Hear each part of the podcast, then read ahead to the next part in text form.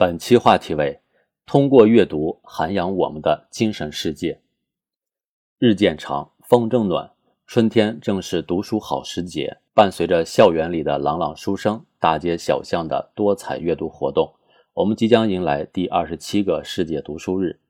一年一度，这个氤氲着浓浓书香的日子，既是一次阅读的提醒，提醒步履匆匆的人们勿忘在大好时光与阅读相伴；也是一次读书的导引，导引人们思考如何通过阅读涵养我们的精神世界。今天。人们的阅读对象早已不只是纸质书籍。有报告显示，二零二零年中国数字阅读产业规模达到三百五十一点六亿元，数字阅读用户规模达到四点九四亿。在数字化阅读日益普及的当下，有人习惯于手不释卷，独爱汉墨书香，在纸质书卷中感受阅读的魅力；有人钟情于视听兼备，喜欢声画共赏。在数字化世界里享受读书的乐趣，数字化阅读确实让阅读触手可及，方式灵活多变。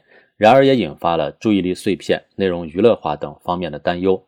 当白纸黑字化成为虚拟数字，实体书籍变身数码屏幕，当新媒介、新场景改变了阅读习惯，碎片化、轻量化日益成为阅读的新特点，我们该怎样实现阅读的意义？又该怎样继续传递书香？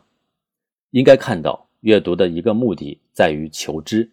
从读书到读屏，阅读习惯的改变，换个角度看，也是阅读方式的丰富。数码产品的更新换代，纸质书籍的电子化，让获取知识更为便捷。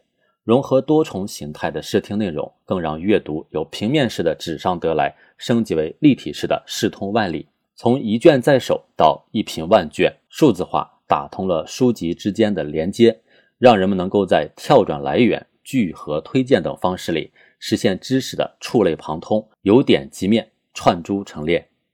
可以说，数字化拓展了求知的渠道，丰富了学习的体验。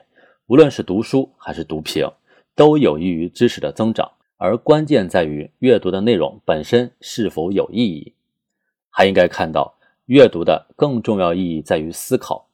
无论是哪种阅读方式，承前往复都是必不可少的阅读过程。文字留白处的眼倦沉思，深化落幕后的品味咀嚼，都是在一次次的思接千载、心游万仞中，丰富了读者的精神家园。同时，阅读本身就是一种提升修养的方式。读一本好书，如同攀一座高峰，人到半山固然也能欣赏到风景。但唯有不断向上攀爬，才能领略“会当凌绝顶，一览众山小”的无限风光。以思考在信息浪潮中保持专注与笃定，在笔墨世界中涵养情怀与气质，同样是阅读之于我们的意义。开卷有益，无论什么时候，唯有获得真知灼见、收获精神启迪的阅读，才是真正有益的阅读。无论何种阅读方式，重要的是阅读的内容有分量，阅读之后有所思考。